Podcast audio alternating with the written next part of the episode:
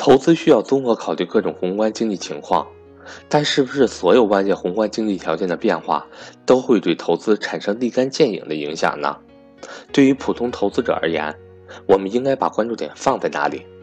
这次的美国加息和 M2 缩量正好是一个契机，让我们明白到底平时是应该多抬头看天，还是低头走路。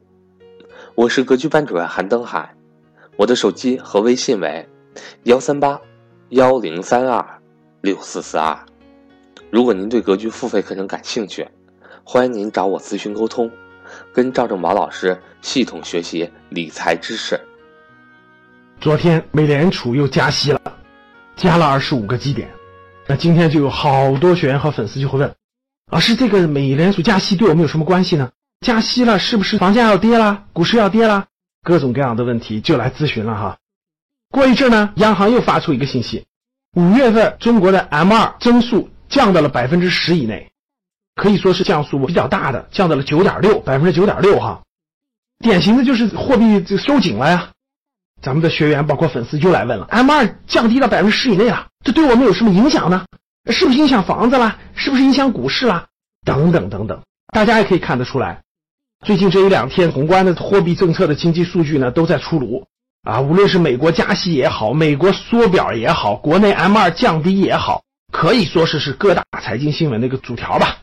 然后呢，大家都会在问，对我们有什么影响呢？对我们有什么影响呢？其实各位，对我们有没有影响呢？有影响，但是影响大吗？或者说跟我们实际的投资行为影响大吗？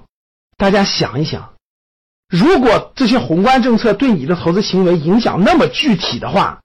那那些经济学家们早就成为亿万富翁了，大家明白吧？如果 M 二做表，然后呢，你家门前那个房子就掉价了，或者说你买的股票就掉降价了，那你都快成为神了。那就凭这些宏观经济数据，你就是股神，或你就是炒房子大牛。如果美国加息了，房子就涨了，或什么股票就跌了，如果你照着这个反向操作，你就成为股神了，那又是不可能的。为什么呢？各位，从宏观变化。到具体的公司变化，它有一段距离。从宏观变化到你家家门口那个楼盘涨跌，那更是有一段距离。各位，什么意思呢？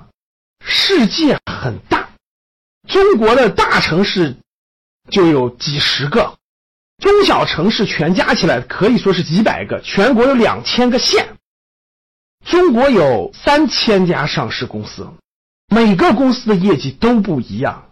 每个公司所处的行业，它的产品是否有创新？它的业绩增长还是下滑？它在手订单是多还是少？它的产品是不是符合新的趋势？是不是消费升级的？等等等等都不一样。全国这么多城市，中小城市加起来三百个以上，每个城市的人口情况不一样，每个城市产业不一样。你家那楼盘门口的十字路口，你家周围的人流量都不一样。在二零一五年巴菲特股东大会上。当时就有人问过巴菲特，说：“你对这个美国宏观经济对你投资有什么影响吗？”巴菲特说：“我实在想不起来，从来没有我因为任何宏观因素而决定过我做的任何一桩买卖，我也从来不会仅凭宏观因素来收购或者是兼并或者是关闭一家公司。”巴菲特说的很明确了。巴菲特还表示，形成宏观的这种经济因素，它是非常复杂的，因素也特别多。如果你关注这个去做投资，那是相当危险的，它会让你的视野变得模糊不清，看不清真正重要的东西。我觉得也是这样的，各位，作为我们普通个体来说，我们不如把时间认认真真的去分析这个行业，分析这个行业里面的好的公司，分析这个创始人，分析这个公司的产品，分析他的管理团队，分析他产品的商业模式，分析他的客户需求，分析他的消费者心理，等等等等。我觉得这些才会让你心中更有数，而不至于是天上天天在飘着各种各样的信息，我们就改变我们自己内心的想法。那这样，我觉得只会让你变得越来越飘忽不定，越来越浮躁，而不可能做出正确的决策。对于上市公司来说，从宏观的变化到公司的发展有一段距离，从公司的发展到股价的变化又有一段距离。